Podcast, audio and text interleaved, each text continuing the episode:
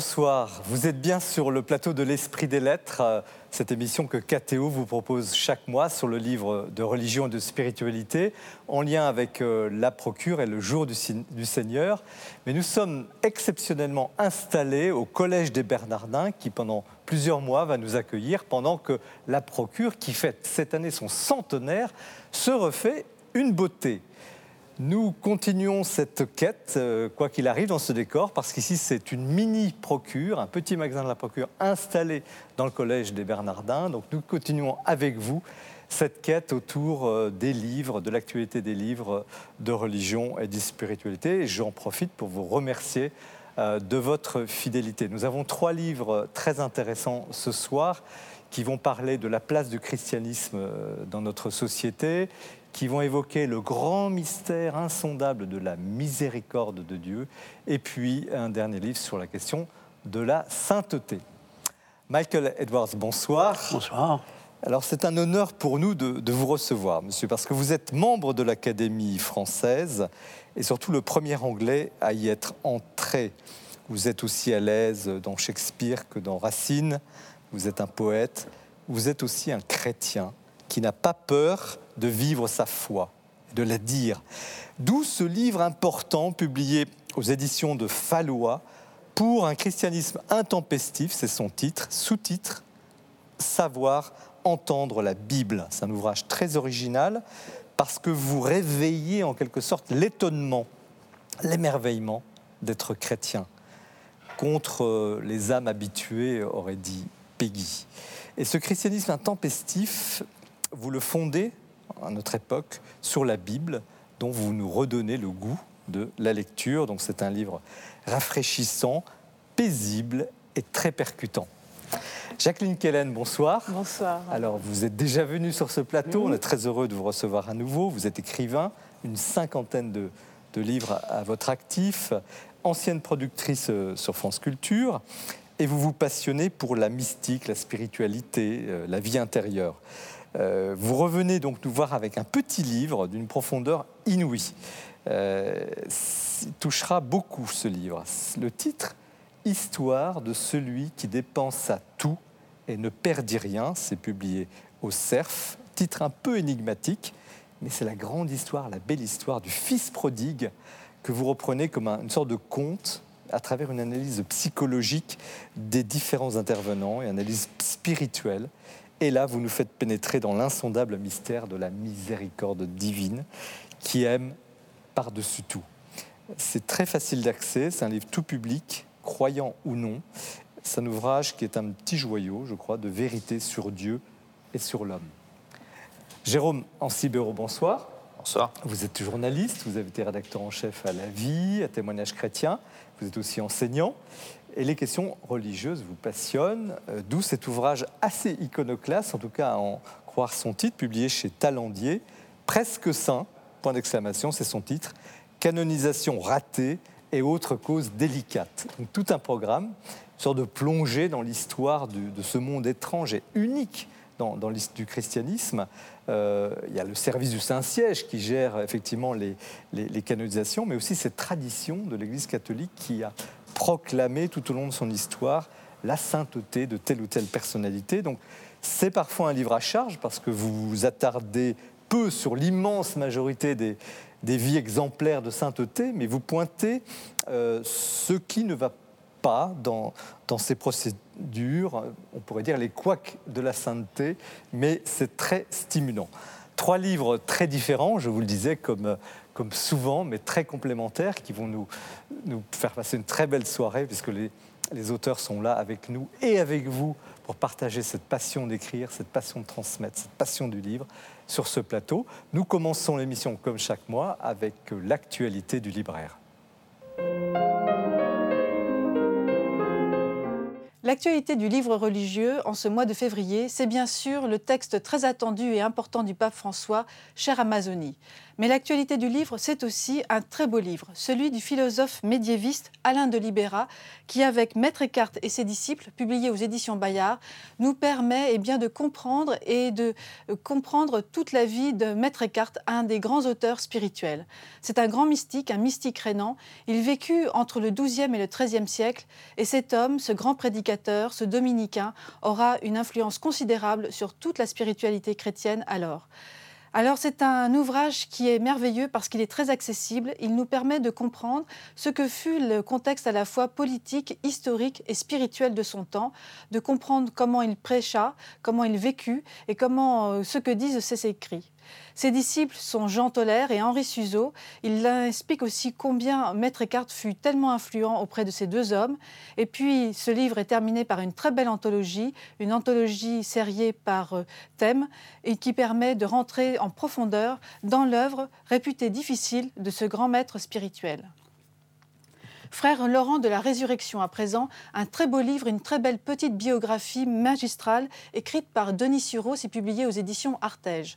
Frère Laurent de la Résurrection, vous ne le connaissez peut-être pas, c'est un frère carme, un frère parisien qui vécut au XVIIe siècle. Ce n'était pas un grand intellectuel, alors il a essayé de trouver sa voie spirituelle bien à lui et il a livré un livre, un seul, L'expérience de la présence de Dieu. C'est à travers ce petit texte merveilleux que certains le connaissent, à travers l'ouvrage de Denis Sureau, eh bien vous allez le connaître mieux encore. C'est un ouvrage remarquable. Pierre Sérac d'Anne-Sophie Constant, publié aux éditions Albin Michel. Il manquait une belle biographie à ce grand homme spirituel du XXe siècle. Pierre Sérac est un père jésuite qui très tôt partit en Inde à l'âge de 20 ans. Il y restera toute sa vie. Il, il va se dévouer pour la cause des plus pauvres. C'est un pays qu'il aura énormément aimé. C'est un ouvrage merveilleux qui retrace magistralement la vie de ce grand spirituel du XXe siècle. Les Jésuites et les pauvres, à présent, par le théologien Étienne Grieux. C'est un très bel ouvrage publié aux éditions Lessius. Alors, pour beaucoup, les Jésuites se destinent à l'élite, mais pas du tout, comme vous allez le découvrir à travers cet essai qui retrace eh bien l'histoire de la compagnie en compagnie justement des plus pauvres et des plus démunis. Les Jésuites se sont beaucoup préoccupés de la pauvreté et des laissés pour compte. Vous allez le découvrir à travers cet essai historique extrêmement passionnant. Un ouvrage remarquable, là je tiens à le dire, c'est un ouvrage stimulant, exigeant. Il est écrit par un jeune dominicain, Augustin Pix, et publié aux éditions du Cerf. Son titre, Dieu dans l'Église en crise. En substance, il nous dit, Dieu dans tout ça, dans tous ces, ces tourments que nous traversons, eh bien Dieu est Dieu et il n'est surtout pas ce que nous voudrions qu'il soit.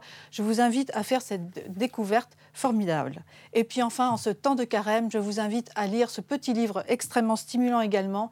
Il est écrit par sœur Catherine Aubin, Renoncer, la joie dans le détachement, tout un programme aux éditions Salvator et Novalis. Michael Edwards, vous êtes euh, donc de l'Académie française et vous publiez aux éditions de Fallois ce, livre Pour un christianisme intempestif, savoir entendre la Bible. Euh, avant d'entrer dans, dans, cet ouvrage euh, vraiment un peu hors norme, un petit mot sur vous.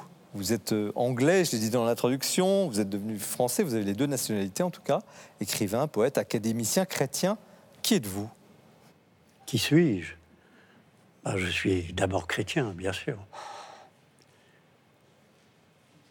Euh, que, puis-je dire de plus? Euh, C'est le, mieux que je puisse dire de moi-même. je suis surtout, après cela, poète.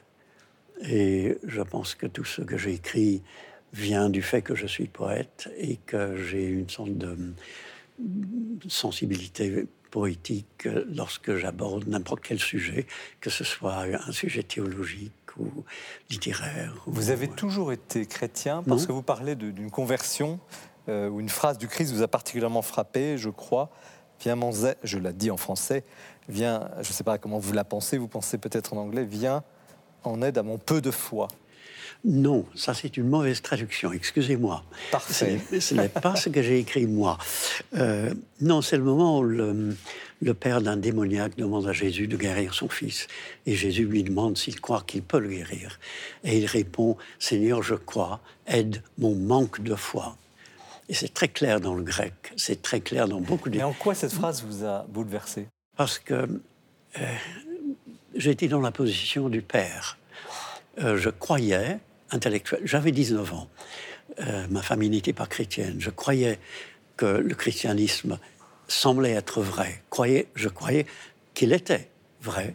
Mais je me suis dit, je, le crois un peu comme je crois, quand je le faisais à l'époque, euh, au Parti travailliste, au socialisme, vous voyez Et je voyais qu'il y avait quelque chose d'autre dans la foi, et je ne voyais pas ce que c'était.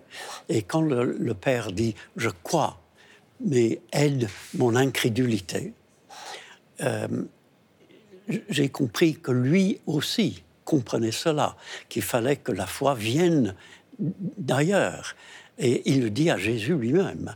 Et euh, à ce moment-là, je suis devenu chrétien parce que j'avais l'impression que Jésus me donnait la foi en tant que don de Dieu que je ne pouvais pas fabriquer moi-même. Et vous êtes entré dans le catholicisme ou vous, Non. Vous êtes anglican Vous êtes euh, oui, oui, on vous dit comme si c'était une tare. Euh, non, non, j'ai été converti par la lecture de la Bible, mais les personnes avec lesquelles je parlais à l'époque étaient des baptistes. Et pendant longtemps, j'allais dans, dans, une église baptiste, ensuite euh, dans une église anglicane, et je suis même maintenant anglican.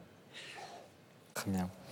Euh, vous signez ce, cinquantième livre, si j'ai bien compté, peut-être plus j'ai pas compté. moins. En quoi est-il important pour vous? Je n'aime pas parler de, de l'importance du livre. Je pense que ce que j'ai essayé de dire est important parce que euh, le christianisme est intempestif dans le sens qu'il est toujours, non seulement au début, mais même maintenant, il est toujours quelque chose qui arrive à contretemps. Euh, il, est, il est le contraire de ce que l'on veut, euh, de nos désirs, de notre façon de voir le monde. Et on le voit au début. C'est ça l'intérêt de lire le Nouveau Testament. On voit comment les chrétiens étaient au début du christianisme. On voit qu'au début, euh, lorsque Jésus et ensuite les, apôtres prêchaient, les gens étaient abasourdis. Et ils ne comprenaient pas qu'il y ait euh, euh, un tel message, un tel évangile. Paul dit explicitement que le christianisme est un scandale pour les Juifs et une folie pour les Grecs. Et les Grecs, c'est en, partie les Grecs et, nous tous. Mais nous avons perdu ce sens, que le christianisme nous surprend, n'est pas ce que l'on cherche, euh, n'est pas ce, monde un peu habituel dans lequel nous vivons, où il y a les belles cathédrales, euh, la merveilleuse histoire du... Euh, euh, des monastères, etc., euh, où les églises sont partout et le christianisme fait partie du, paysage. C'était intempestif. C'était... Mais dans la notion d'intempestivité, c'est le titre, effectivement. Vous auriez pu écrire euh, c'est incroyable, c'est moins joli. le christianisme est incroyable, enfin. Oui. Mais là, intempestif, ça veut dire qu'il gêne, qu'il est, qu'il est sans arrêt à contre-temps, qu'il est. C'est ce que vous voulez dire aussi? Oui. Absolument. Parce que vous insistez beaucoup sur l'étonnement perdu. On a perdu la beauté, le sens de l'incroyable christianisme. Non seulement la beauté, mais surtout le sens et surtout l'urgence. L'urgence des premiers chrétiens qui vivaient la foi comme si leur, euh, leur vie en dépendait. Hein ce qui était exact. Euh, lorsque je lis dans le Nouveau Testament en particulier, mais aussi dans l'Ancien, euh, des, euh, des passages comme euh, Pierre dit que je pense que c'est Pierre, si le Christ habite en nous, c'est Paul, c'est sans importance, si le Christ habite en vous, vous avez en vous la, plénitude de Dieu. Alors, quand je lis cela, je me dis, mais ce n'est pas vrai. je ne suis pas comme ça. ou quand Paul dit, ce n'est plus moi qui vis, mais le Christ qui vit en moi. Alors, je vois qu'il y a au fond du christianisme quelque chose qui est merveilleux, émerveillant, euh, mais qui est aussi, euh, en quelque sorte, euh, à notre portée. Parce que Paul ne dit pas pour moi, le grand Saint Paul, enfin, je ne dirais pas ça, euh, ma vie, c'est le Christ. Il dit que c'est ce qui devait être le cas pour tout le monde. Il dit que, euh, euh, ou plutôt Dieu dit dans l'Ancien Testament, Pierre le répète, soyez saints comme je suis saint. Non pas soyez bons, faites le bien comme moi, mais soyez saints comme je suis saint. Et euh, dans le Nouveau Testament, on nous dit que le chrétien participe de la sainteté de Dieu.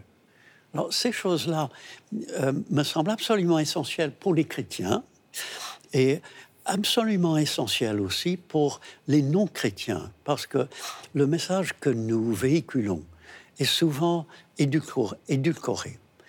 Euh, est-ce que les, non-chrétiens savent, par exemple, que ce que l'Évangile promet, c'est non seulement qu'ils connaissent la joie, mais qu'ils connaissent la joie du Christ? Alors quand on, quand on essaie d'imaginer la joie du Fils de Dieu, hmm, un très beau chapitre d'ailleurs. On ne peut pas imaginer.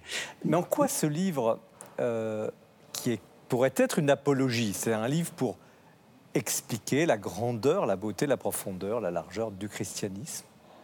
N'est pas une apologie. Vous avez un art de dire ce qu'est au fond le spécifique du christianisme sans en faire grossièrement la réclame. Vous n'êtes pas là à dire c'est la plus belle des religions, mais vous dire mais goûtez, voyez, regardez, lisez la Bible. Oui. Mais vous avez voulu faire une apologie déguisée? Non. Euh, j'ai une apologie dans le sens profond du mot, euh, mais euh, la Bible elle-même ne, ne, nous demande pas de faire de l'apologétique, ne nous demande pas de, présenter des arguments, de prouver même l'existence de Dieu et la vérité du christianisme. La Bible nous demande de prêcher l'Évangile finalement. Et Paul lui-même dit Paul qui était un, grand intellectuel et qui devait le savoir, euh, Paul lui-même dit aux, euh, Corinthiens, quand je suis venu parmi vous, je ne vous ai pas parlé avec, euh, les paroles de la sagesse humaine, parce que je, savais que si je le faisais, je, je rendais néant la croix du Christ voyez Je pense qu'il y a un grand danger à, vouloir expliquer le christianisme. Euh, on devient chrétien, je crois, parce qu'on rencontre le christianisme. Et j'ai pensé que c'était en, lisant les textes profonds de la Bible et en, laissant, en les laissant parler que je faisais le travail que nous faisons nous, parce qu'après tout, ce n'est pas nous qui convertissons les gens. Et de fait, Dieu. le livre est émaillé de citations. On sent que vous êtes en permanence dans la lecture euh, de la Bible. D'ailleurs, vous la lisez beaucoup, euh, tous les jours Oui, tous les jours. Pouvez-vous nous dire? Oui, tous les jours. Vous passez combien de temps à la lire? Enfin, c'est, une... Bah, je lis un chapitre par jour, mais je, je le lis beaucoup à d'autres occasions parce que pour presque tous les livres que j'ai écrits, j'ai besoin de, me référer à. Et vous la lisez en continu cette Bible? Oui. Euh, ça dépend. Quelquefois, je lis littéralement du, de la Genèse à l'Apocalypse, mais la plupart du temps, je, passe euh, d'un livre à l'autre de, l'Ancien Testament. Alors, une petite question un peu peut-être anecdotique, mais vous, vous lisez en quelle langue et vous pensez en quelle langue?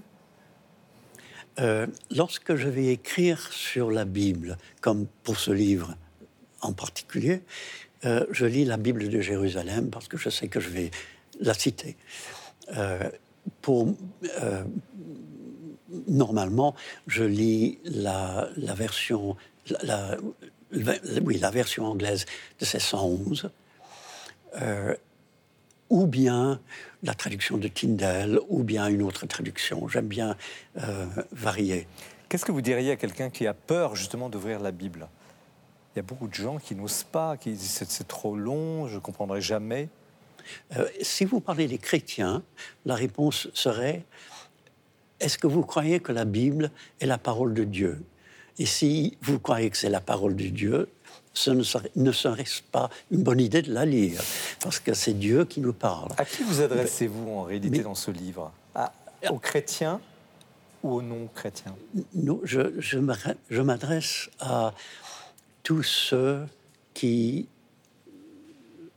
pour lesquels ça, ça pourrait apporter quelque chose. Euh, aux chrétiens, parce que je pense que l'Église a besoin de, trouver la, la, vigueur et la vertu dans le sens profond du mot de la première Église. Euh, aux, non-chrétiens, parce qu'après tout, c'est notre, notre mission de parler aux, non-chrétiens. Euh, alors il y a aussi un aspect, et puis on va euh, demander à nos, à nos, invités comment ils ont ressenti ce que vous avez écrit. c'est le poète, et on sent que vous êtes animé par, par les textes chaque texte, alors il y a un passage sur notre Père que vous avez retraduit de façon presque littérale pour faire sentir euh, combien ce texte est aussi une poésie. Alors ça peut paraître un peu surprenant comme ça à première vue, mais, vous nous faites pénétrer par cette lecture, à, toucher le, noyau du texte. Euh, où est le poète? Où est le, chrétien? Est-ce qu'il faut les distinguer dans votre travail? Non, il ne faut pas distinguer. Et euh, j'essaie de montrer que très souvent dans la Bible, la poésie et la révélation, c'est la même chose. Euh, non pas parce que la poésie est belle, euh, ça n'a rien à voir avec l'esthétique, c'est simplement que le, la poésie qui revient, comme vous le savez, très très souvent dans la Bible, beaucoup plus souvent qu'on le pense d'ailleurs, euh, la poésie est peut-être la façon la plus précise, exacte euh, de faire en sorte que ce qu'on a à dire se trouve d'abord, parce qu'on ne sait pas ce qu'on va dire avant de l'avoir dit, avec exactement ces, mots-là, que ce que l'on veut dire se dise parfaitement et, et euh, euh, une force en lui qui touche le lecteur. Et je pense que les, écrivains bibliques, qui écrivaient évidemment comme des écrivains, ils n'étaient pas inspirés tout d'un coup. Euh, euh, comme on le pense quelquefois, c'était des écrivains, ils, ils écrivaient. les psalmistes écrivaient des poèmes, sachant sans doute qu'il y avait quelqu'un d'autre qui, qui, était derrière alors vous avez aussi cette très belle euh, phrase, et je voudrais demander à Jacqueline ce qu'elle en pense. Vous dites au fond, euh, le, christianisme, le Christ, c'est le cœur battant de la culture, parce que derrière votre ouvrage, c'est aussi, bon, bien sûr, le, chrétien, le, poète, euh, l'alliance des deux, et, voilà, voici le, magnifique résultat. Est-ce que vous ressentez ça comme ça, Jacqueline oui, Comment avez-vous reçu ce livre J'ai trouvé que c'était un livre tout à fait euh, profond, rigoureux et plein de grâce aussi et de poésie. Euh, et déjà parce qu'il rappelle, faut-il le rappeler, que euh, un chrétien doit, ce n'est pas une obligation, mais c'est un désir, une ferveur, doit lire les Écritures. Je crois que Saint Jérôme l'a dit avant. un chrétien qui dit aimer le Christ et qui ne lit pas les Écritures, il peut se poser des questions. Donc de rappeler cette évidence, en effet euh, on est nourri par, en effet, la parole à la fois, euh, euh, comment dire, véhémente, rigoureuse, ferme, pleine de poésie, pleine de merveilles, en effet, des prophètes. bon, moi aussi, je, lis beaucoup, pas peut-être pas chaque jour comme vous, mais j'étais, je suis nourri, en effet, de, de la découvert quelque chose à la lecture de Michael Alors, ce que j'ai beaucoup apprécié, c'est déjà ce que vous critiquez, dénoncez euh, avec des, euh, des traductions édulcorées ou qui se veulent dans l'air du temps. Euh, comme si la parole divine devait s'adapter euh, à nos besoins, à nos, habitudes, euh, et devait surtout ne pas nous ébouriffer, en effet, alors que le christianisme, comme vous le dites sans arrêt, est totalement inouï. Et on a perdu ce sens de la nouveauté radicale qui a fait que le Christ a terminé son séjour terrestre, comme on le sait. Jérôme comment, comment est-ce que vous, vous recevez, vous êtes d'une autre formation, d'une autre génération, comment vous vous recevez ce livre de Michael Edwards Alors, ce, livre m'a beaucoup impressionné et m'a beaucoup parlé aussi. Euh, et particulièrement, justement, ce chapitre sur les, traductions et sur la, possibilité ou la nécessité, je ne sais pas, d'essayer de, lire la Bible dans différentes versions, dans différentes traductions, pour essayer de trouver celle qui parle le plus, précisément, euh, le, plus, qui donne les, phrases les plus vraies, en fait. Et moi aussi, j'ai été frappé par cette, critique des traductions édulcoré, adapté, euh, avec l'idée euh, selon laquelle on devrait euh, adapter la Bible au lecteur d'aujourd'hui en, simplifiant les choses, en, cassant des, rythmes qu'on est censé ne plus pouvoir comprendre, par exemple.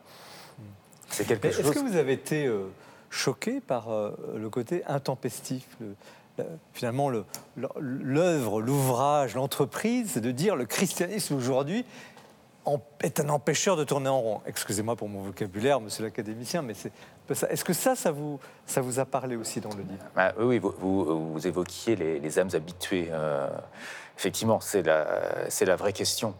Euh, d'une part parce que, euh, par exemple, voilà, on voit des églises dans le paysage et on se dit, bon, on vit dans un pays chrétien, plus trop, plus trop chrétien d'ailleurs, mais bon. De moins en voilà, ça fait partie du paysage. Mais d'autre part aussi, quand on est chrétien, quand on vit dans des, communautés chrétiennes, parce qu'on est dans un cocon. Euh, des cocons adaptés d'ailleurs à diverses sensibilités. Hein, voilà.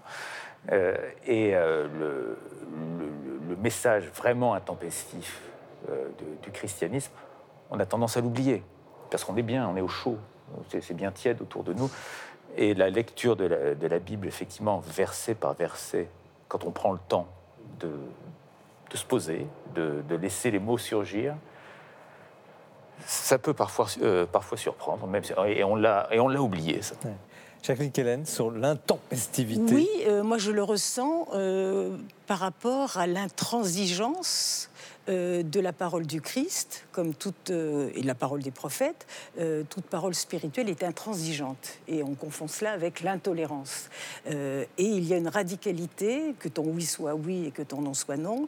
Et de nos jours où on veut que tout le monde soit content, que tout le monde soit d'accord, et on peut toujours raccommoder les choses, on peut toujours reconstruire, on peut toujours réparer.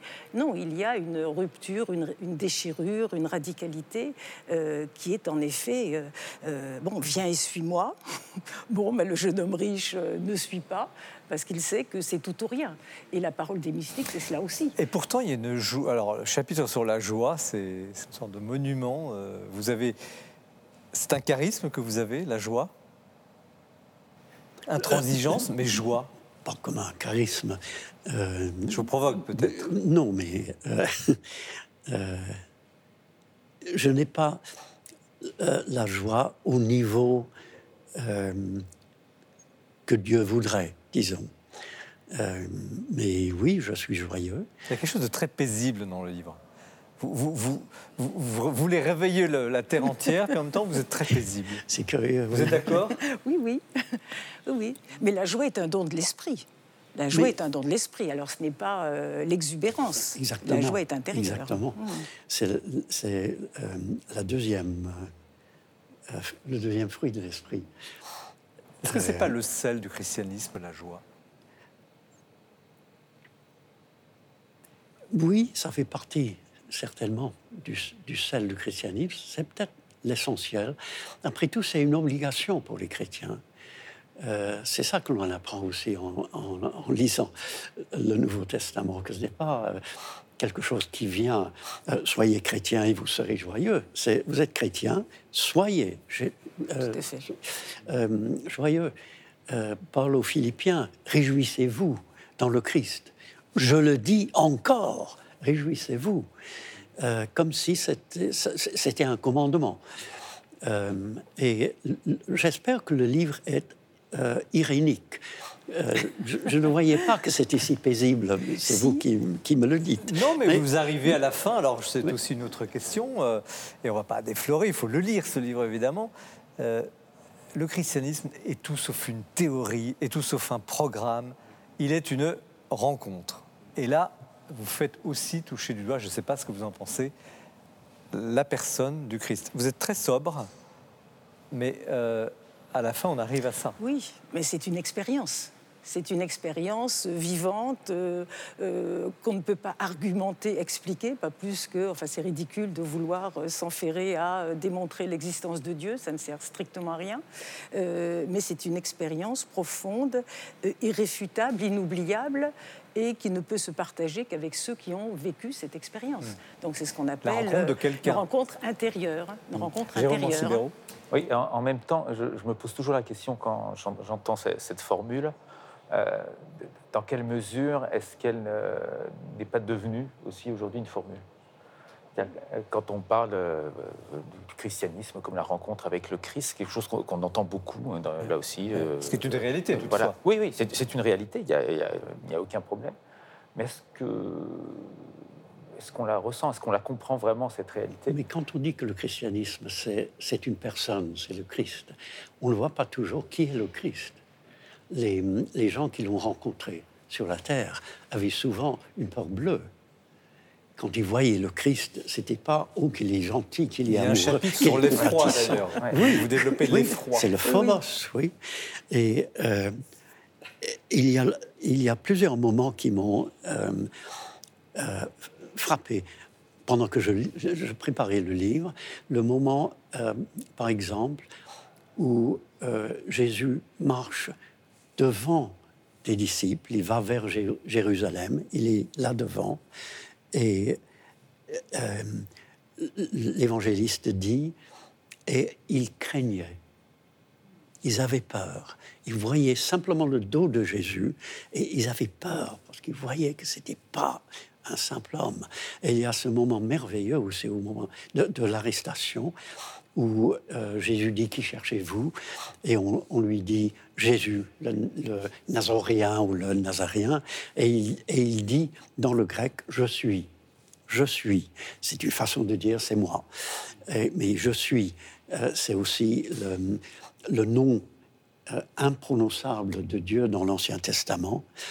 Et on, dit qu'à ce moment-là, les gens euh, recule et tombe par terre à cause du, mot, du nom. Mais je me demande si, en même temps, Jésus, en disant je suis, ne montre pas un tout petit peu le fait qu'il est le Fils de Dieu. En tout cas, nous n'aurons pas peur de recommander de lire ce livre, Christianisme intempestif, donc aux éditions de Falbois. Michael Edwards, savoir entendre la Bible. Et puis, on aurait eu encore un peu plus de temps, on aurait évoqué, euh, et vous le dites très bien, la capacité de l'artiste à, dire le je ne sais quoi, justement cette petite chose qui fait la différence, justement, dans, sous la plume de l'écrivain. Et vous arrivez par votre poésie à nous faire toucher du doigt un mystère euh, d'une grande profondeur. Vous restez bien avec nous euh, pour continuer cette émission. C'est l'heure du coup de cœur. Et nous retrouvons ensuite Jacqueline Kellen pour une très belle histoire sur euh, l'enfant prodigue. En 2010, dans un numéro d'Esprit des Lettres, je consacrais à Marie-Noël un portrait. Eh bien, dix ans après, cet immense écrivain de la littérature française, cette immense poétesse, fait toujours l'actualité et c'est tant mieux. Je voulais vous montrer déjà depuis la fin de l'année un petit livre exceptionnel que nous devons aux éditions Des de Brouwer et à une jeune femme qui s'appelle Christelle Claude de Boissieu, qui s'appelle Les portraits intimes de Marie-Noël. Le livre est exceptionnel parce que c'est une sorte d'album photo. L'auteur a puisé dans les fonds de la Société des Amis de Marie-Noël qui garde des albums et des albums de la vie de Marie-Noël. Et donc, Christelle de Boissieu présente, commente les photos de manière subjective, de manière poétique. Et la plupart des photos, évidemment, sont prises à Auxerre, la ville de Marie-Noël dont elle est indissociable, mais aussi quelques-unes dans ses rares voyages en Alsace ou aussi sur la côte d'Azur qu'elle aimait beaucoup. Ce qui est bien, c'est qu'en même temps, nous avons enfin obtenu des éditions stock qui étaient dépositaires des droits de Marie-Noël, mais les ont maintenant revendus aux amis de Marie-Noël, ils ont gardé deux textes qu'ils ont enfin réédités et qu'on trouve à la procure. Les contes, qui sont des contes qui se passent souvent à l'époque de Noël, petit texte magnifique, et puis le livre par lequel il faut entrer dans Marie-Noël, le livre incontournable, les notes intimes, une sorte d'autobiographie spirituelle où Marie-Noël écrit au fil des jours sa foi, ses doutes, ses peurs, un texte absolument magnifique. Et puis, Colette Nismazur a eu la bonne idée, toujours avec DDB, de faire une petite anthologie qui s'appelle Le Chant des Jours, qui nous propose une année avec Marie-Noël, avec de courts extraits de ses poèmes puisés dans toutes les œuvres différentes, car Marie-Noël, en fait, a beaucoup écrit. Et puis, je voulais rappeler que, à l'occasion des 50 ans de la mort de Marie-Noël en 2017, sous la direction de l'évêque d'Auxerre, a été introduit un procès en béatification dont on pourra, dont on espère qu'il aboutira. Je voudrais vous le dire, si vous ne connaissez pas Marie-Noël, découvrez cet auteur majeur et si vous avez envie de la relire, n'hésitez pas, on ne, s'en lasse pas. Je vous lis juste pour vous en donner l'envie ce petit extrait. J'ai cherché un pays pour vivre, j'ai longtemps marché. Je vieillis, je ne l'ai pas trouvé encore. Je cherche un pays pour mourir. Tout Marie-Noël est dans cette douce poésie mélancolique. Nous poursuivons cette émission de l'Esprit des Lettres euh, qui n'est pas dans les locaux de la Procure, je le disais tout à l'heure, mais au Collège des Bernardins parce que la Procure, près de la place Saint-Sulpice à Paris, est en cours de travaux. Donc pendant quelques mois, nous sommes ici dans le petit, la Procure euh, miniature euh, du Collège des Bernardins. Nous continuons donc cette émission de l'Esprit des Lettres avec le livre de Jacqueline Kellen, Histoire de celui qui dépense à tout et ne perdit rien. Donc un contraste, une contradiction dans le titre, édité au CERF.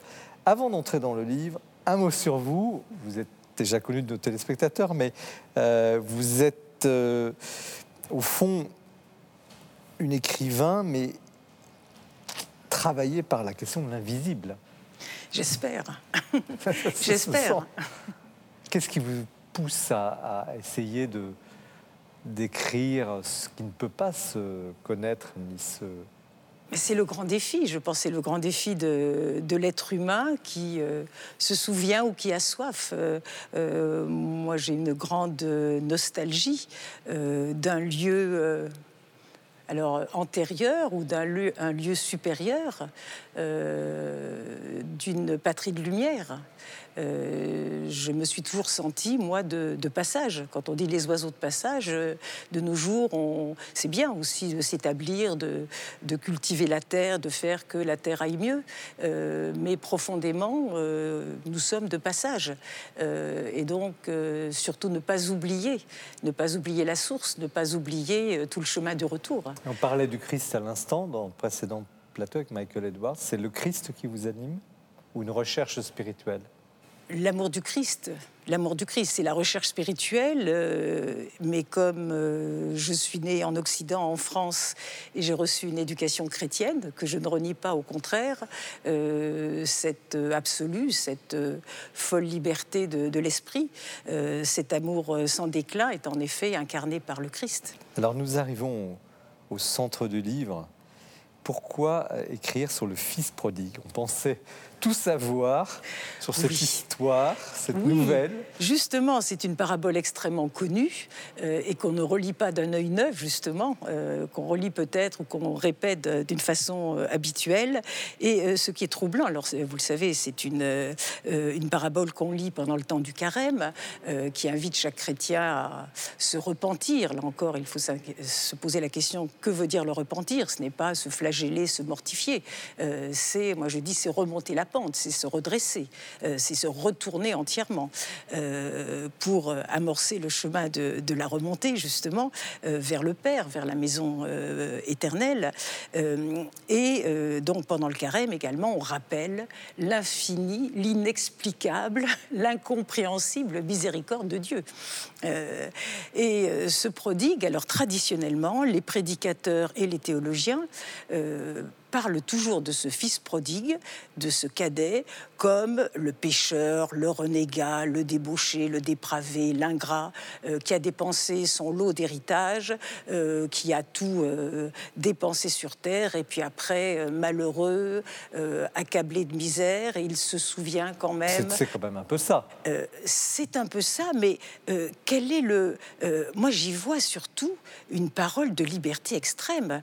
Je suis persuadée que Dieu Dieu. Dieu nous a créés libres et Dieu aime notre liberté. Et euh, la merveille, c'est que le fils cadet, en effet, fait l'expérience du monde. Il ne reste pas dans le giron, en effet, euh, maternel, il ne reste pas auprès du père, ce n'est pas une désobéissance, il fait l'expérience, en effet, de connaître. Sont, sont aimés de la même manière. Celui qui est resté dans le giron comme celui qui a transgressé. Tout à fait. Mais là, je trouve que euh, euh, Michael Edwards parle, rappelle, et ça, ça me plaît beaucoup, parce que moi aussi, je le rappelle souvent, de notre condition déchue, et on n'aime pas du tout entendre ça comme si nous étions tout à fait lamentables. C'est notre condition d'être humain de faire, en effet, l'expérience de ce monde sans s'y laisser piéger. Euh, et je trouve magnifique, ce monde n'est pas méprisable, c'est le lieu de l'expérience. C'est pour ça que vous avez choisi cette parabole. Oui, entre autres, mais également euh, c'est, euh, bon, parce que j'aime beaucoup ce fils prodigue euh, qui fait cette expérience de la liberté à ses risques, au risque d'oublier. Au risque d'oublier, je crois que son péché, alors la question aussi, c'est quel est ce péché du fils prodigue dont il s'accuse aussi en revenant et que le père néglige totalement. À son retour, le fils dit j'ai péché, etc. Et le père accourt vers lui et ne se moque éperdument de euh, s'il se bat la coupe ou pas. Lui, il est tellement heureux, c'est une expérience de toute une vie. Ça n'a pas duré deux mois, son voyage en un pays lointain, c'est toute une existence. Et à son retour, mais il pensait qu'il était perdu, son fils, et le voici qui revient, 20 ans, 40 ans après, il court euh, au-devant de lui. Et c'est ce que dit, euh, ça nous rappelle quelque chose qui n'est pas toujours, enfin qui est merveilleuse en même temps, et qui est troublante euh, Saint Bernard en parle dans ses sermons quand il dit Dieu nous devance toujours. Voilà, et c'est le père qui accourt euh, à, la, à, la, rencontre de son qu'il faut comprendre au fond Alors, ce qu'il faut comprendre, parce qu'aujourd'hui, on ne comprend plus ça. On ne comprend plus la miséricorde. On ne comprend plus que Dieu puisse surabonder. Et, non. Et, d'ailleurs, on ne comprend plus rien. Non, euh, parce que je pense aussi, ça c'était un point qui me paraît important, c'est que la plupart du temps, enfin presque tout le temps, euh, cette parabole sert à illustrer ce qu'on appelle le pardon. Or, de près ou de loin, alors je n'ai pas vu toutes les traductions, mais de près ou de loin, il n'est jamais question de pardon et la miséricorde, euh, la miséricorde de Dieu, donc qui nous surpasse infiniment avec nos cerveaux étroits et nos cœurs euh, étriqués, la miséricorde divine, elle est bien au-delà à la fois du reproche. Quelqu'un que vous aimez, que vous n'avez pas vu, que vous croyez perdu, et qui revient, que ce soit un fils, un ami, euh, etc. Vous le voyez revenir, vous ne commencez pas à faire de la comptabilité d'apothicaire en disant oui, qu'est-ce que tu as fait, et puis les reproches, etc. Mais on l'accueille, euh, et en effet, on. Mais il y a une condition euh, quand même que vous développez très bien, c'est l'humilité. Ah Parce que le Fils, quand même, tout à fait. revient Mais tout à euh, fait. très humblement devant son Exactement. Mais l'humilité, la merveille, et c'est là, je pense qu'il est parti. Il était un enfant, un enfant rebelle, plein de. Euh, bon, un peu, euh, en effet, euh, un peu révolté. mais il revient, il s'est rendu compte, en effet, il a fait l'expérience de la finitude. Il a aimé ce monde, il en a vu les, les pièges et les beautés, les tentations, et alors qu'il est totalement démuni dans la déréliction, il y a cet instant qu'on ne peut pas décrire, qui est cet instant de retournement, de métanoïa. Le judaïsme parlerait de teshuva, qui est ça le sens du repentir, où il a cette folle espérance, moi je trouve magnifique. Il n'a rien fait en ce monde, si on peut dire, il, ne revient pas avec un, patrimoine qui l'aurait fait fructifier, il ne s'est pas marié, il n'a pas des enfants, il n'a pas d'enfants, il revient, il est pauvre et malheureux, et il a cette folie, cette espérance euh, et ce courage inouï de remonter tout nu tout démuni vers son père. Et ça, je trouve ça absolument magnifique. Comment avez-vous travaillé? Parce que le livre, c'est au fond comme une nouvelle. Il y a au fond une série de portraits qui évoluent dans le récit. Alors, il y a la maman, le papa, le frère, le serviteur, l'ange du retournement. Chut, il ne faut pas en parler. bon, on ne dira pas plus. Et euh, mm. vous les décortiquez. C'est vraiment une analyse psychologique et spirituelle très fine qui montre au fond les états d'esprit intérieur de chacun de ces personnages au fur et à mesure du récit. Et à travers ça, voilà. Alors comment vous êtes arrivé à ça Non, c'est une idée qui s'est imposée à moi, euh, puisqu'on parle toujours, enfin c'est très court la parabole du, fils prodigue euh, dans Saint Luc, et je me disais, mais compenser pendant 20 ans ou 40 ans d'absence, si on joue la quarantaine, compenser qu'ont vécu le père, la mère, euh, le frère, etc. Et j'ai dit je parce que euh, moi je me sens totalement fils prodigue dans son aventure, dans son goût de la liberté, de connaître, de s'aventurer, d'aimer, de se tromper, la liberté aussi, d'errer, de, se tromper et de revenir. Et puis je me sens totalement aussi, comme chacun de nous, à la place du fils, euh, du fils sérieux, fidèle, juste, intègre, etc., qui n'a pas bronché et qui dit mais pourquoi lui on l'accueille et moi, on me, le démon de la comparaison. Et pourquoi moi, je n'ai rien et pourquoi moi, on m'aime moins. Euh, et qui parle de justice, qui réclame la justice. Et je me sens aussi, euh, j'imagine la mère, dont on ne parle pas dans l'Évangile. J'imagine la mère. On pourrait se demander pourquoi il n'y a pas d'injustice euh, vis-à-vis de l'autre. Enfin. Et, là, vous avez fait cette phrase incroyable que je crois c'est le papa qui le dit. Il parle à son fils qui est resté. Tu as choisi la ligne droite. Lui, les sentiers buissonniers. Mon amour de père se plaît en ta présence et il s'est alarmé de son absence. C'est tout. Je trouve que là, vous, vous dites tout, effectivement. Il n'y a pas d'injustice, que le, le, fils fidèle et sérieux est aimé comme l'autre, mais d'une autre manière, mais tout autant. Oui, euh, bien sûr, c'est aussi un questionnement euh, sans fond euh, sur les relations entre, la relation entre justice et amour. pour nous, surtout aujourd'hui, la justice, c'est l'égalité.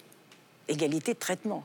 C'est quand même intéressant de penser que Jésus, dans tout son enseignement, n'a jamais parlé d'égalité. Ça, ça peut nous interroger. Les premiers seront les derniers, les prostituées arriveront au royaume avant les dévots jamais Jésus ne parle d'égalité. Mais la justice incommensurable de Dieu, c'est euh, débordant d'amour. Donc là, en effet, euh, la fête, euh, l'accueil qu'il donne au fils qu'il croyait perdu et qu'il a retrouvé, ne lèse en rien autrui. En quoi est-ce un livre pour aujourd'hui?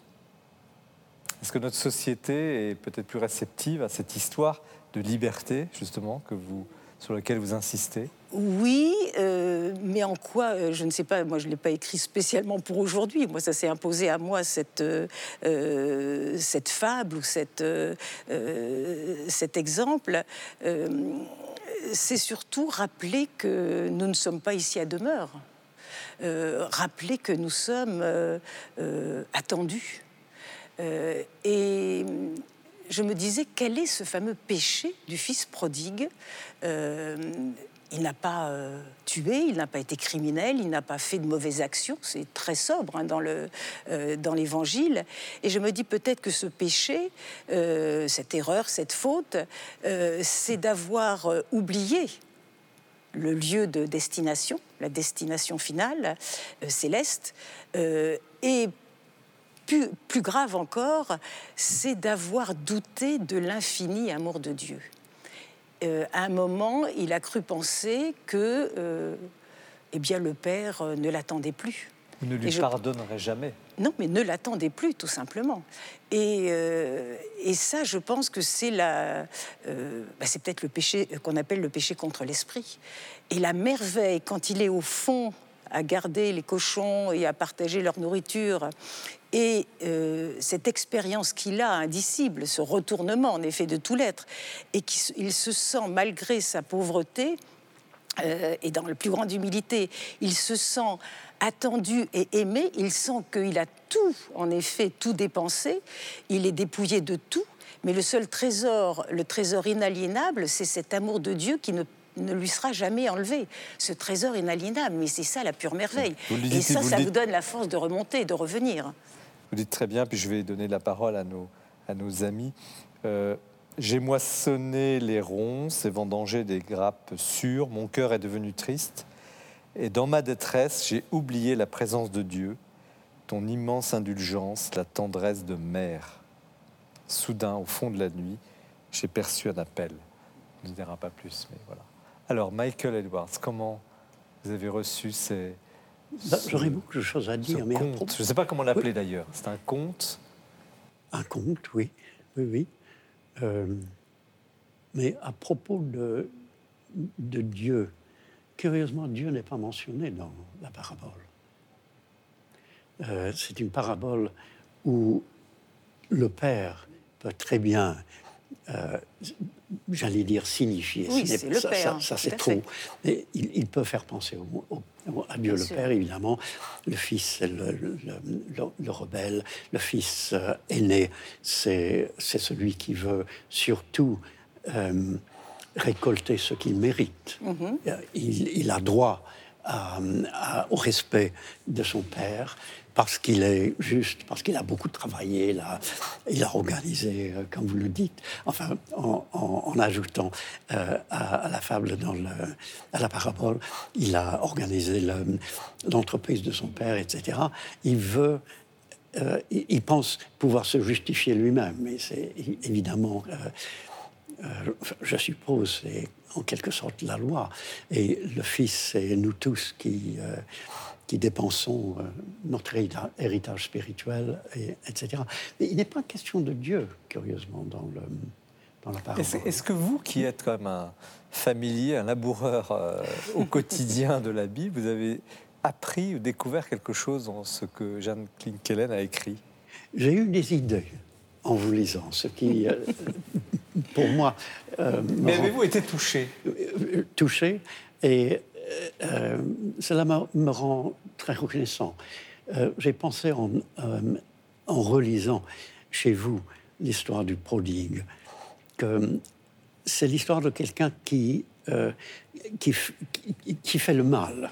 Parce que l'on pense de, euh, euh, de sa fuite, euh, est-ce que c'est prendre sa liberté, etc. Il fait le mal et euh, il- revient vers le Père. Et euh, cela m'a fait penser euh, au roi David, qui est euh, proche du cœur de Dieu. On sait que Dieu l'aimait tendrement et profondément. Mais David a commis des, péchés que vous, dont vous et moi so- euh, euh, sommes incapables. Euh, il, a, euh, il, a, il- a séduit euh, Bethsabée, il l'a obligé à venir dans son palais, il a fait tuer le, le mari de Bethsabée d'une façon sournoise et, et méchante. Oui, mais ce n'est pas du tout le Et- cas de ce, de ce fils Non, prodigue. non, alors mais- après, on a glosé, on a alors après l'imagination.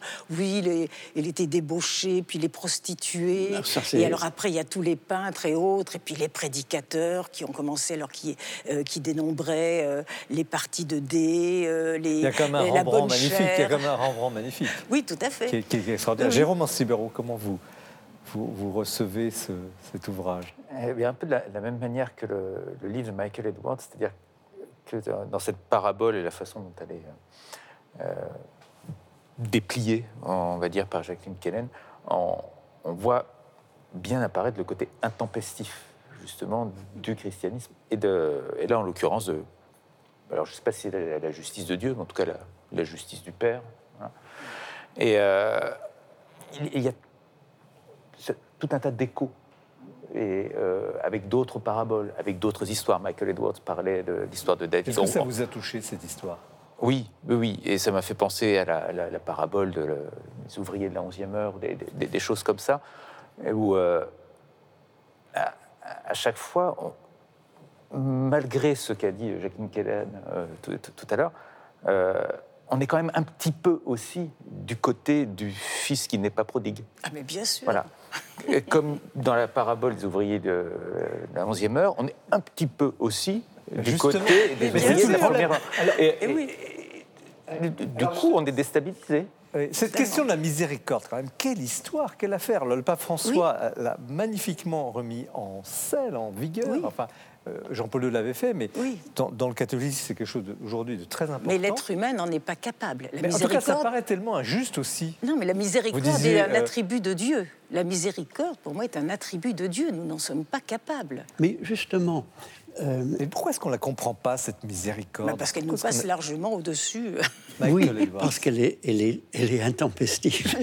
Euh, David, ayant, euh, étant tombé très bas, pris la, prière, une des prières les plus merveilleuses, le psaume 51, contre toi et toi seul, j'ai péché, sans penser à Bethsabée, sans penser à Uri, etc. Et euh, je pense aussi à, à, Villon, Villon qui était voyou, etc., euh, mais qui était aussi saint. Euh, et curieusement, on a l'impression avec le fils prodigue qu'il est beaucoup plus intéressant que le, fils euh, aîné, d'abord, beaucoup plus intéressant, beaucoup plus, j'allais dire, humain. Est-ce que c'est juste? Et c'est un, un, peu comme euh, si ceux qui tombent très bas euh, réjouissent Dieu d'une façon particulière, que sa miséricorde peut vraiment... C'est quand même curieux c'est curieux, mais Jésus lui-même dit qu'il y a plus de joie au ciel pour un pécheur qui se repentit les fameuses, Les fameuses 99 brebis qui euh, bêlent à juste titre, puisque celle qui est partie, qui s'est encanaillée... Jérôme Ancébéro disait à l'instant que lui, ça, quand même, ça l'accroche un peu. Oui, oui, parce que je pense... Mais, il exprime aussi en même temps l'incompréhension oui, on, comprend pas, on ne comprend pas euh, vraiment, mais en même temps, on est touché. Parce que la miséricorde est entièrement gracieuse et gratuite, et euh, nous pensons qu'il faut la mériter. Je pense que c'est là. Or, l'amour de Dieu est. Oui, mais alors dans ce cas, la justice de Dieu serait une forme d'injustice. La justice surabondante serait une forme d'injustice? Non, c'est l'amour qui est surabondant. La grâce. Pourquoi? Parce que Jésus est mort. Dans, l'histoire du Fils prodigue, nous n'avons pas encore la, mort et la, résurrection de Jésus, qui n'est pas dans euh, l'Évangile euh, avant la fin, après tout. Mais euh, n'est-ce pas vrai que Dieu ne peut pas pardonner le péché simplement comme cela hein? il, faut que le péché tombe sur quelqu'un. Et le péché tombe précisément sur Jésus, sur le Fils même de Dieu. Et c'est lui qui porte nos péchés, et c'est à travers lui que nous sommes pardonnés. Jérôme Sébéro, vous êtes convaincu par ce que dit Michael Edwards? C'est la seule explication euh, recevable. recevable. L'inexplicable. sinon, c'est incompréhensible, effectivement. Et la miséricorde de Dieu, c'est précisément... C'est pour ça que nous sommes très humbles. C'est incompréhensible. oui, mais il donne son Fils. C'est ça la miséricorde. Moi, ce que je ressens finalement, c'est, euh, vous disiez, euh, Dieu n'est pas, euh, n'est pas présent, enfin apparent dans la parabole. Moi, je ressens que le, grand prodigue, c'est Dieu. Le grand prodigue, c'est Dieu. C'est le héros de. Bah oui. C'est quasiment blasphématoire ce que vous non, dites. Non, mais non, il nous aime en pure perte. Non, mais là, je joue sur les mots. Il nous aime en pure perte, follement, incompréhensiblement. C'est ça la prodigalité. C'est aussi dépenser sans compter et, donner tout son amour. Je trouve ça magnifique. C'est pour ça qu'il est toujours jeune, ce prodigue parce qu'il y a cette, cette, folle dépense. Euh, Aristote fait la, quand il parle de la prodigalité, donc c'est bien avant euh, l'évangile de Luc, euh, mais il dit le, le prodigue finalement est bien supérieur à l'avare. Parce que l'avare, il donne à personne et même pas à lui. Le prodigue, Vous titrez quand même le livre Histoire de celui qui dépense à tout et qui ne perd rien. Mais au fond, ce n'est pas une dépense matérielle qui compte, c'est au fond la prodigalité, la surabondance, elle n'est pas d'ordre matériel. Est-ce que ce n'est pas ça aussi la, clé du livre? Vous dites, j'ai l'insigne honneur, l'immense grâce de ressentir en cet instant l'amour qui coule à profusion depuis l'aube des temps. Et qu'au fond, nous, on est en train de chercher à faire des comptes sur ce qu'il a dépensé, les péchés qu'il a fait, le détail, et que ce n'est pas du tout de cet ordre-là? L'essentiel inaliénable. L'essentiel inaliénable, qui est d'ordre divin. Hmm qui est, qui est l'amour? D'ordre divin, le trésor divin, l'amour du Père. Jérôme Mancibero Pour un chrétien. Bah, de, toute évidence, c'en est une. Euh, et en même temps, ce qui est, ce qui est fascinant dans ces, euh, dans ces paraboles bibliques, ces paraboles, en particulier celles du, du Nouveau Testament, c'est cette, euh, cette, possibilité de les, relire, de les méditer sans, sans cesse, sans, Mais avez-vous sans, sans, les épuiser. quelque chose de l'amour de Dieu en le lisant? Excusez-moi de poser une question un peu personnelle, j'ai posé la même question à Michael Edwards. En tout cas, ça m'a fait poser beaucoup. Je me suis posé beaucoup de questions euh, en, lisant ce que, ce que j'ai appelé un, dépliage de, cette parabole. Ça, c'est certain. C'est un livre qui ne laisse pas indifférent. Michael Edwards, un dernier mot sur euh, cette euh, bonne nouvelle peut-être contenue dans ce livre, paradoxale pour autant Je pense que l'amour de Dieu dans le, dans le Père, parce que je suis d'accord évidemment que c'est de cela qu'il s'agit, c'est le fait qu'il il aime son Fils de toute façon. Et si on peut apprendre quelque chose de l'amour de Dieu, qui est tellement, euh, qui nous dépasse tellement, c'est que précisément, il aime tous les pécheurs. Et il est probable qu'il les aime tout autant que les grands saints. Merci beaucoup. Merci Jacqueline euh, Kellen pour ce très beau petit livre, Histoire de celui qui dépense à tout et ne perdit rien aux éditions du CERF. Je disais au début, sans jugement pour les autres livres, mais il y a quelque chose d'un petit joyau parce que on touche un mystère, à la fois un scandale de l'injustice et en même temps un ébahissement, un étonnement euh, devant ce qu'on appelle le mystère de l'amour de Dieu, la miséricorde quelque chose peut-être d'incroyable. Nous poursuivons euh, cette émission, cette soirée euh, très belle avec vous et restez bien en notre compagnie pour le troisième plateau où nous parlerons du livre de Jérôme Ancibero sur la sainteté, les couacs de la sainteté. mais nous retrouvons à l'instant un libraire de la Procure qui nous dresse le portrait du mois.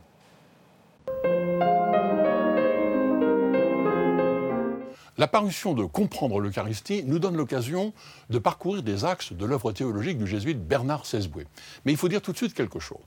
Non seulement Bernard Sesboué a une très grande connaissance de toute la tradition de la pensée de l'Église, mais il a l'esprit clair et la langue limpide, si bien qu'il nous aide beaucoup à comprendre les choses même difficiles. Par exemple, comprendre l'Eucharistie, on discute beaucoup ces temps-ci sur l'ennui à la messe, et il y a sûrement des choses à, réfléchir sur la célébration, mais quand même, il est évident qu'il faut commencer d'abord peut-être par réfléchir sur le fond, sur la chose même. Ensuite, la grande spécialité de euh, Bernard Sesboué, c'est la Christologie. Même si les premiers chrétiens ont tout de suite cru en Jésus comme Christ, ils ont mis quelque temps à élaborer les formules exprimant leur foi. C'est cette histoire que Bernard Sesboué raconte avec brio dans Jésus-Christ, dans la tradition de l'Église. Ce n'est pas de l'histoire ancienne, ce n'est pas du coupage de chemin en quatre, il s'agit vraiment des fondements de notre foi. Et si vous voulez une synthèse, alors courte euh, et qui est aussi lumineuse, prenez Christ, Seigneur et Fils de Dieu, Bernard Sesboué, libre réponse à Frédéric Lenoir, vous verrez, c'est magnifique. Deuxième axe, l'écuménisme. Bernard Sesboué fait partie du groupe des Dombes, un groupe de théologiens de confessions chrétiennes différentes qui s'attaquent aux grandes questions qui fâchent, qui divisent. Les sacrements, les ministères, la présence réelle, euh, la primauté de Pierre, euh, la justification par la foi, Marie. En prenant pour une théologie écuménique, vous verrez tout le chemin qui a déjà été parcouru, c'est étonnant. Ensuite, troisièmement, euh, Bernard Sesboué met sa compétence sur les questions débattues, les questions un peu même quelquefois qui fâchent aussi. Par exemple, n'ayez pas peur, regard sur l'Église et les ministères d'aujourd'hui, pas besoin de le dire, l'actualité de cette réflexion qui a déjà quelques années. Et puis, par exemple aussi, la résurrection et la vie. C'est pas si souvent ça qu'on parle de ce qu'on appelait naguère les fins dernières. Et là, en fait, euh, sur le paradis, l'enfer, le purgatoire, euh, Bernard Sesboué, en élargissant le débat, fait toute une théologie de l'espérance chrétienne. Je termine par deux livres récents, tout à fait intéressants et importants. D'abord, Jésus, voici l'homme. Si Dieu s'est fait homme, on a tout intérêt à regarder comment Jésus a vécu son humanité en parcourant les évangiles. Et un livre qui vient de sortir en poche, L'homme merveille de Dieu. On sait bien que sur les grandes questions morales, il faut d'abord euh, regarder les fondamentaux de la conception que l'on a de l'homme. Eh bien, autour de ces notions de création, euh, salut, péché, salut, Bernard Sesboué fait une synthèse remarquable. Voilà. Et si nous faisions un carême un peu théologique, on a tout à y gagner euh, intelligence, culture, motivation. La foi cherche l'intelligence et le Père Sesboué peut être un bon guide. Nous poursuivons cette soirée passionnante euh, avec le livre de Jérôme Ancibero, un journaliste chez Talandier, au titre provocateur, décapant, presque saint, point d'exclamation, canonisation ratée et autres causes délicates. Tout un programme. on va lui demander évidemment euh, le sens de ce titre, de cet ouvrage. Un petit mot quand même sur vous avant d'entrer dans le vif du sujet. Je vous ai présenté, vous êtes journaliste, mais aussi enseignant, euh, passionné par les questions religieuses. Euh, bah oui, bah, c'est une présentation correcte. Écrivain, enfin, vous, aimez. oui, je, je m'intéresse à beaucoup de choses, essentiellement tout ce qui tourne autour du, du religieux et, et peut-être que mon travail de journaliste euh, m'a entraîné à m'intéresser aux au trains qui n'arrivent pas à l'heure plus qu'aux trains qui arrivent à l'heure. Alors c'est un peu ce que je disais au début parce que je, dis un petit peu, un petit peu, pas forcément de façon sympathique. En tout cas, je, m'en excuse si j'ai été indécent, mais euh, c'est vrai qu'il y a beaucoup de saints, il y a des, vies merveilleuses et on a souvent eu des ouvrages. Euh, disons, sur des vies exemplaires. Au fond, c'est l'Église met en évidence des exemples et vous, vous avez dit, ben, bon, non, je ne vais pas regarder ces saints-là, je vais regarder ce qui n'a pas marché. Euh, pourquoi ce... Est-ce que c'est un parti pris ou un angle d'enquête particulier? Pourquoi aller chercher au fond ce qui ne va pas dans euh, la sainteté de l'Église catholique? En fait, ce n'est pas vraiment ce qui ne va pas. Euh, au contraire, même on peut considérer que c'est quelque chose qui va bien, puisque une procédure de béatification ou de canonisation, par définition, si, si j'ose dire, c'est un contrôle qualité.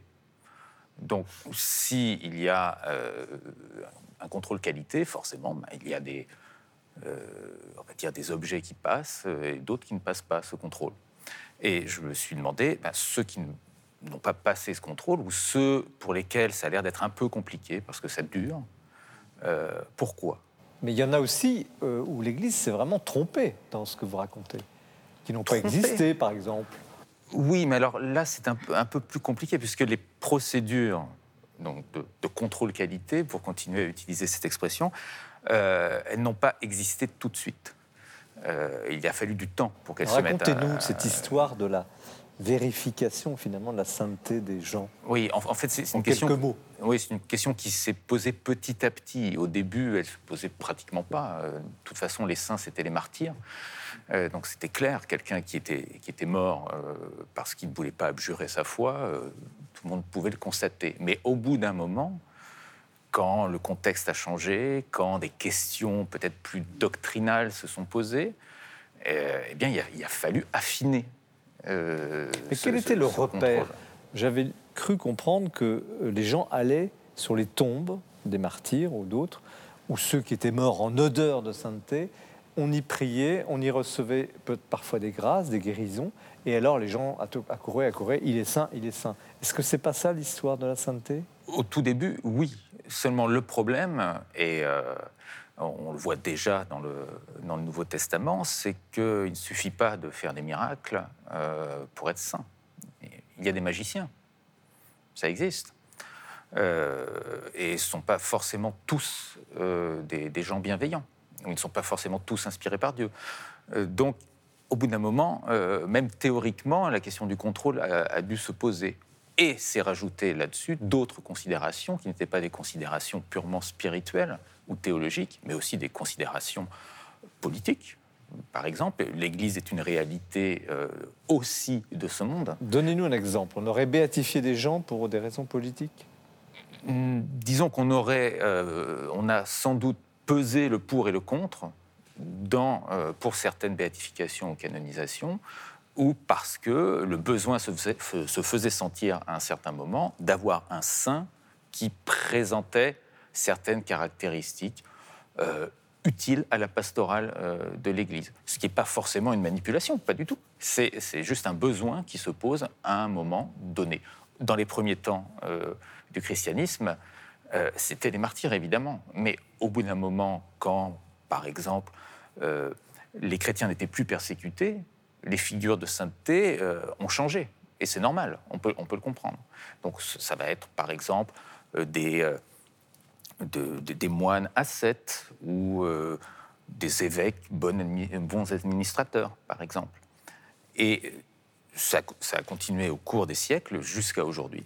Mais rassurez-nous, quelle est la part d'erreur, euh, de, de couac euh, dans cette histoire? Est-ce que sur 100 canonisés, il y en a, je sais pas, 2% où l'Église s'est trompée ou est-ce que c'est plus que ça? Alors, je n'ai pas fait une étude statistique précise et je me garderai bien de la faire, mais je pense que la, marge d'erreur est assez faible.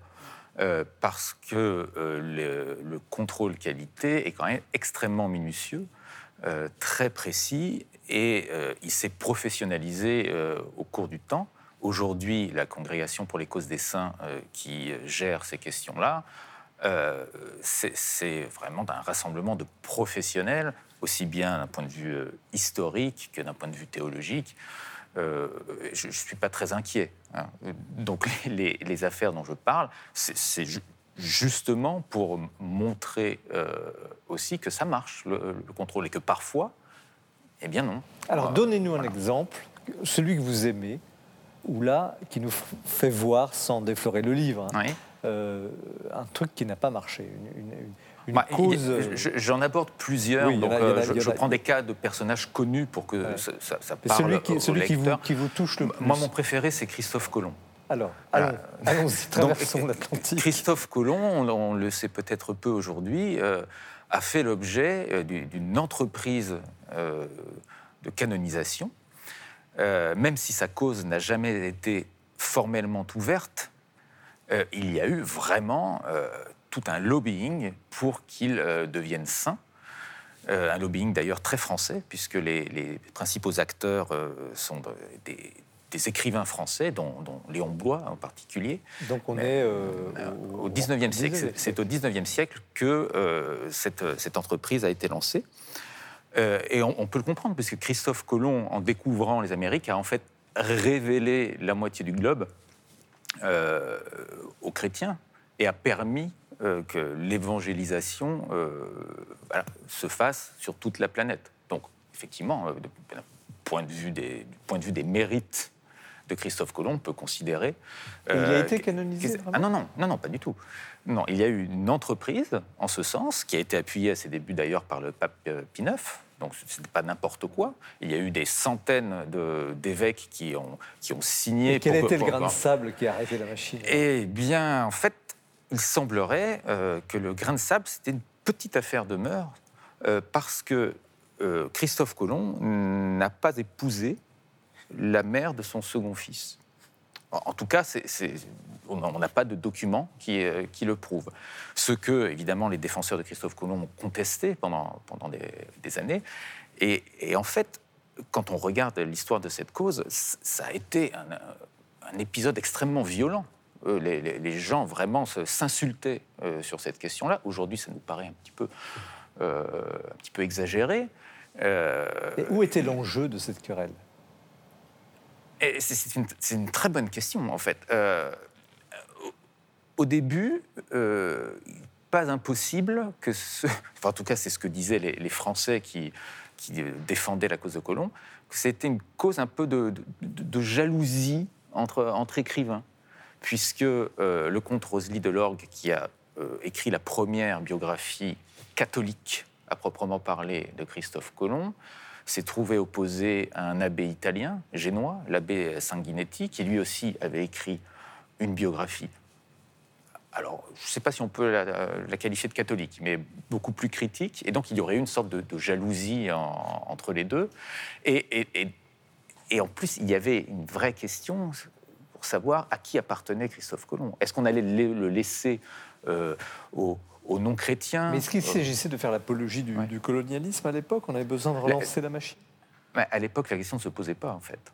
C'est-à-dire que ça ne dérangeait presque personne en fait, au 19e siècle. Mais qui a tranché? Spinoff, à un moment donné, a dit non, il n'était pas marié religieusement, donc on arrête. Euh, Alors, c'est difficile à dire, mais euh, il semblerait qu'il y ait eu euh, un, arrêt qui a été donné par, le, par Rome de manière indirecte sur deux, sur deux questions principales. D'une part, cette question de, de, de mœurs, et d'autre part, la question effectivement des violences euh, à l'occasion de la colonisation de l'Amérique, qui devenait une vraie question euh, à la fin du 19e et au début du 20e siècle. Mais dont il n'était pas directement responsable, Christophe Colomb Ah, euh, quand il, a, euh, quand il a découvert les Amériques, ses, premiers voyages, il s'est passé des choses déjà euh, très violentes. Qui sont historiquement. Euh, oui, oui, c'est historiquement attesté. Ça, de, de mais qu'est-ce que vous voulez démontrer au fond?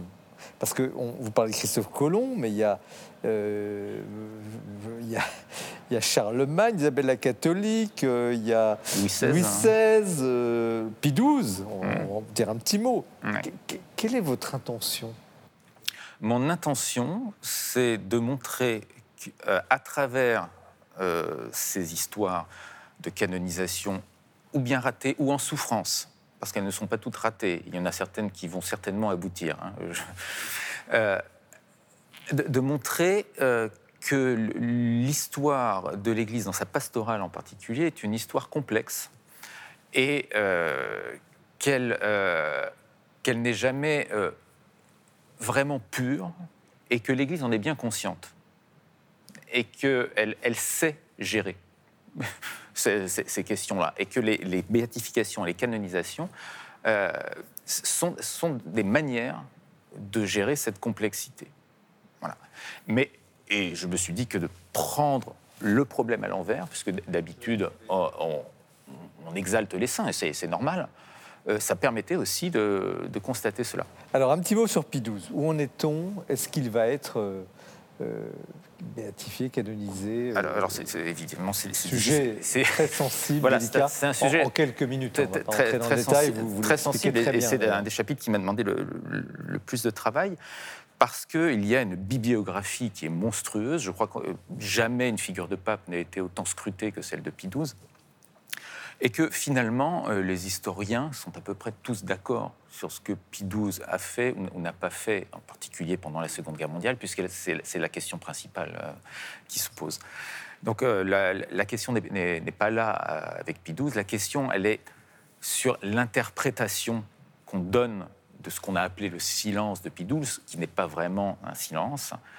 Et là, ce n'est plus vraiment de l'histoire, Là, c'est la confrontation des sensibilités et, euh, et, la grande question qui est une nouveauté aussi euh, dans, la deuxième partie du XXe siècle pour l'Église, qui est la relation euh, au judaïsme et, aux juifs.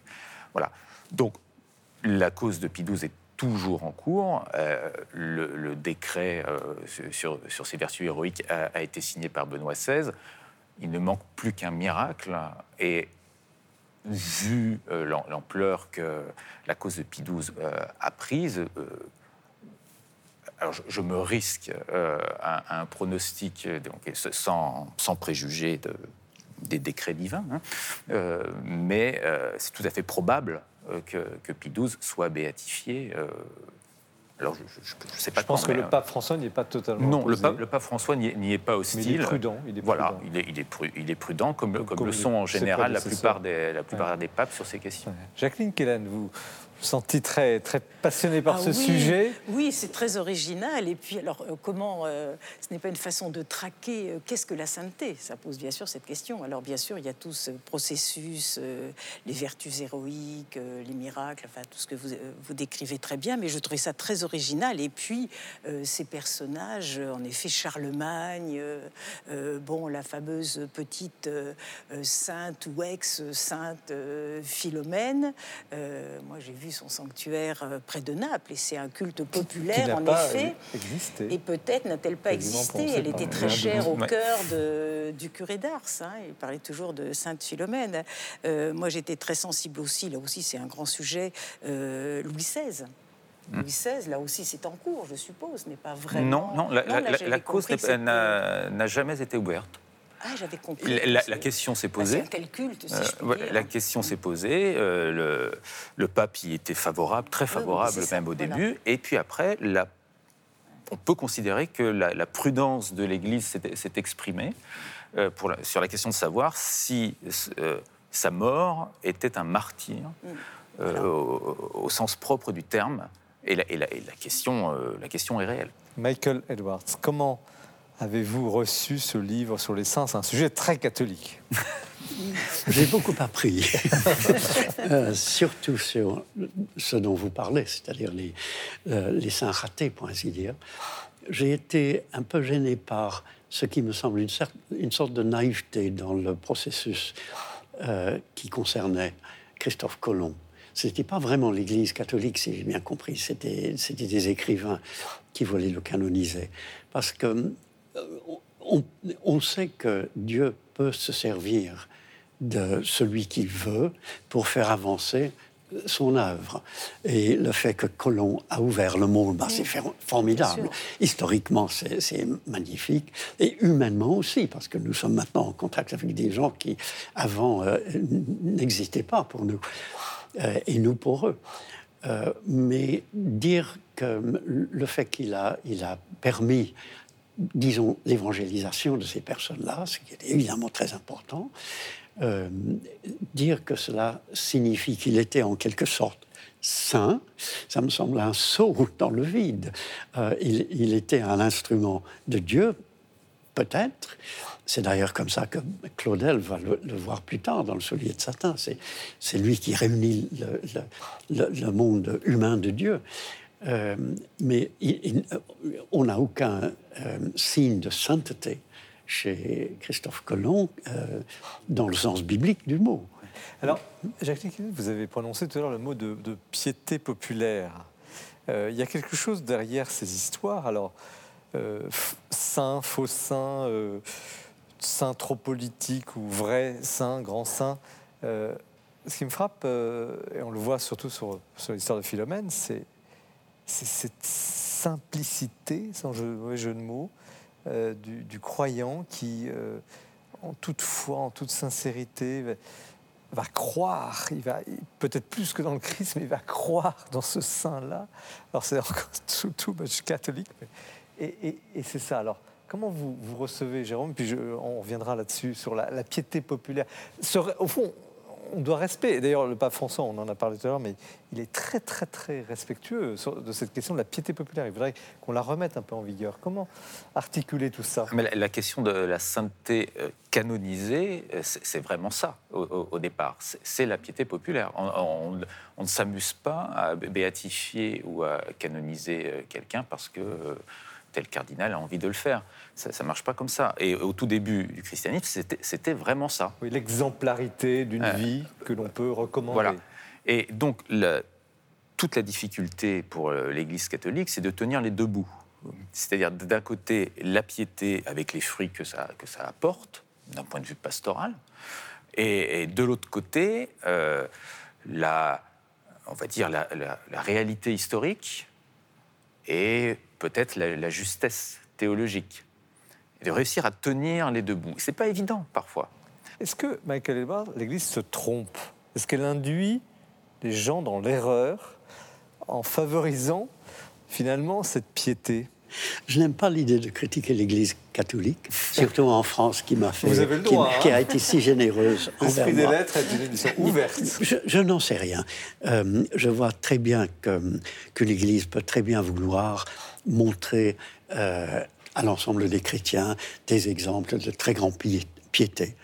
Et les, les, exemples de vraie piété euh, sont sans doute euh, je suppose, puisque vous me posez la question, je n'aurais jamais dit sinon, qu'il y a peut-être une, un danger de faire oublier aux chrétiens ordinaires que nous sommes tous, que nous sommes tous des saints dans le sens exact du mot. Nous sommes séparés pour Dieu. Et que, curieusement, nous, avons en nous euh, la sainteté de Dieu. Je ne me demandez pas ce que cela signifie parce que je ne sais pas. Mais euh, en, focalisant sur les grands saints, nous, euh, nous oublions peut-être que nous aussi, nous devrions être comme ça. C'est ça qui me, euh, me chagrine. Et, euh, Mais non, mais c'est le propos, justement. Le saint, c'est celui qui est, c'est une figure d'émulation. C'est pour ça je pense que c'est un peu dénaturé si on dit on prie un saint. Le saint, c'est un intermédiaire qui, qui vous mène plus haut. Hein, euh, ce n'est pas, euh, pas à lui que ça s'adresse. Ça, on l'a oublié. Alors c'est vrai, toute la dévotion euh, populaire à Sainte Rita, Sainte Expédite, avec ça fait un peu superstition, hein, ce que Luther a dénoncé depuis longtemps. Mais je trouve que ces exemples vivants des êtres humains avec leurs faiblesses, leurs fragilités, leurs épreuves, qui ont, qui ont tendu vers la vie parfaite, qui ont cherché le chemin de, de perfection. Je trouve que c'est magnifique. Ce sont des humains qui se sont rapprochés le, le plus possible de l'idéal de sainteté. Je ne l'ai pas nié, je l'ai même Au-delà de l'exemplarité que vous soulignez, il y a la question de l'intercession. Et vous qui êtes un homme de, de, de, foi, comment voyez-vous euh, que l'on puisse finalement demander à quelqu'un d'intercéder pour soi auprès de Dieu? Je n'aime pas qu'on me demande de parler contre, contre qui que ce soit. Mais puisque vous me posez la question, je pense qu'il est, il est dangereux d'occulter le fait que nous, sommes, nous avons tous maintenant accès à Dieu par le Fils. Le moment où le, euh, le voile du temple est déchiré signifie que le Saint des Saints est ouvert. Et on nous demande dans la Bible de prier Dieu on ne demande pas de prier à quelqu'un d'autre. Euh, L'enjeu, c'est quoi? C'est la vie éternelle Le paradis L'enfer? Quel est l'enjeu définitif de, toute cette discussion je pense que l'enjeu, enfin, je, réponds, mais les autres oui, mieux que moi. L'enjeu, c'est le rapport avec Dieu.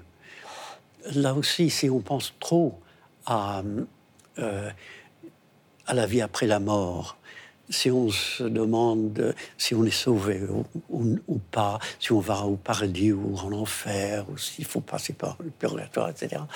Euh, on n'est pas dans le, christianisme du Nouveau Testament, qui est précisément le rapport du chrétien avec Dieu par le Christ, et le rapport avec le Christ. Euh, Jacqueline Kellen L'enjeu, l'enjeu, euh, les, mystiques euh, ne cessent d'en parler. Peut-être que le catholicisme l'oublie un peu par rapport, euh, par exemple, à la religion orthodoxe. L'enjeu, c'est ce qu'on appelle la, déification ou la, divinisation, c'est-à-dire participer de la vie même de Dieu. Donc ça, en effet, ce n'est pas explicable sur le plan concret matériel, mais s'approcher au plus près de l'essence divine. Et ça par, euh, par cette démarche amoureuse et ardente qu'est l'union de l'âme euh, avec son Seigneur. Euh, c'est ça le propre. La mystique n'est pas réservée à, quelques uluberlus ou quelques personnes rares. C'est la finalité d'une vie de chrétien. Jérôme Sévéro. Alors, sans doute que la mystique n'est pas réservée à des, personnes rares, mais les, saints en, bonne théologie catholique sont là quand même pour aider des, gens qui, qui, ont peut-être plus de difficultés euh, que, d'autres à avoir un, accès direct, si, j'ose dire, à Dieu. Et euh, toute l'histoire de la sainteté canonisée, encore une fois, il faut bien distinguer la sainteté tout court, qui est quelque chose d'immense, et la, sainteté canonisée, qui est une petite partie, euh, c'est précisément ça. C'est une aide. Voilà. Hmm. C'est rien d'autre. Merci de, de votre abondante participation à cette émission, très belle. Un dernier mot, mais un mot, puisque on approche du temps de carême, de Pâques et tout. Pour vous, chers téléspectateurs, je demande à chacun de nos invités de dire en un mot ce que serait la sainteté pour maintenant. Qui commence?